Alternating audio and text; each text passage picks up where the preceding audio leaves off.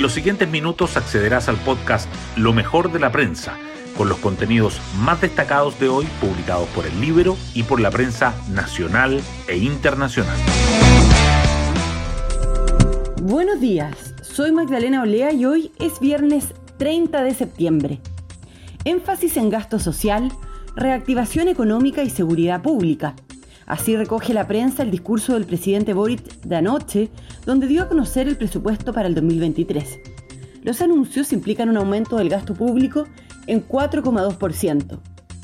Un 60% se utilizará para financiar la pensión garantizada universal, explicó el mandatario quien subrayó que era un presupuesto para resguardar la seguridad económica, la seguridad ciudadana y la protección social de las personas. Ahora la palabra la tendrá el Congreso para aprobar el proyecto. La jornada también estará marcada por el viaje a la Araucanía de la ministra del Interior, Carolina Toá, tras el fallido periplo de su antecesora, Isquia Siches. Las portadas del día. El crecimiento del gasto público en 4,2% que propone el proyecto de presupuesto de 2023, presentado anoche por el presidente, acapara a los titulares. El Mercurio destaca que el alza se destinará en su mayor parte a la pensión garantizada universal. La tercera resalta que el erario pondrá énfasis en seguridad ciudadana, gasto social y reactivación económica.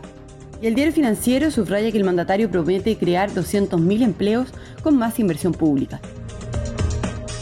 El debate sobre el futuro del proceso constituyente también sigue presente. El Mercurio remarca que los partidos acotan su participación en las negociaciones para acelerar un posible entendimiento y la tercera señala que el sistema electoral se transforma en el principal nudo del acuerdo. Por otra parte, ambos diarios dedican su foto principal al huracán Ian. Otros temas que sobresalen en el Mercurio son que ex autoridades de la macrozona sur advierten los riesgos de la coordinación entre la CAM y el grupo violentista argentino, que surgen críticas desde el oficialismo a Prueba de Dignidad por aplazar la votación del TPP-11 y que Putin eleva el desafío contra Occidente y anunciará hoy la anexión de territorios ucranianos. La tercera, en tanto, destaca que ex Barras Bravas y el presidente del Senado protagonizan un tenso cara a cara, que Javiera Blanco demanda al Consejo de Defensa del Estado por presiones indebidas para dejar su cargo y pide una millonaria indemnización, y que inicia la cuarta dosis de refuerzo contra el COVID en niños de 3 a 5 años, pero solo el 33% tiene la tercera. El diario financiero, por su parte, informa que dos nuevas empresas ingresan al mercado de operación móvil virtual.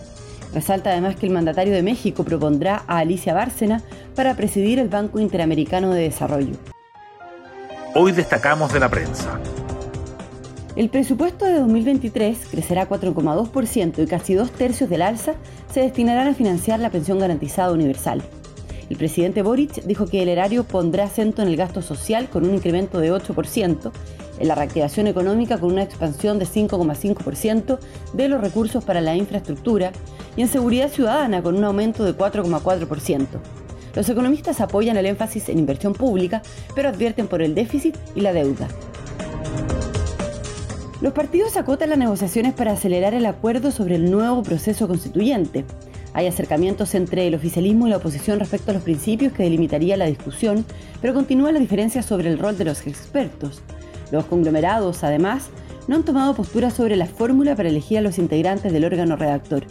Hoy continuarán las tratativas con un encuentro más reducido de asistentes. Hay una carta de 72 ex autoridades de Piñera cuestionando el mensaje de Toa a Renovación Nacional. El documento se hizo luego de que la ministra del Interior enviara una misiva al timonel del partido Francisco Chaguán, reclamando por unas afirmaciones realizadas por la ex subsecretaria de Prevención del Delito, Catherine Martorell. Consideramos grave que se pretenda silenciar la crítica política de Boric, dice la carta. La creación de empleo se debilita sin lograr recuperar aún el nivel prepandemia, Pese al menor desempleo, los datos ajustados por estacionalidad muestran que en el trimestre junio-agosto se destruyeron 7.768 puestos de trabajo. Es la primera contracción del número de ocupados en más de un año y refleja el impacto del actual freno de la actividad económica. Y nos vamos con el postre del día. El clásico universitario por la Copa Chile se reanudará hoy, la Federación de Fútbol de Chile, en una votación que enfrentó a la NFP con la ANFA, decidió que se jugase el tiempo restante del partido suspendido tras la agresión al portero azul. La U acusa a Milad de actuar pensando en las próximas elecciones. Bueno, yo me despido, espero que tengan un excelente fin de semana y nos volvemos a encontrar el lunes en un nuevo podcast lo mejor de la prensa.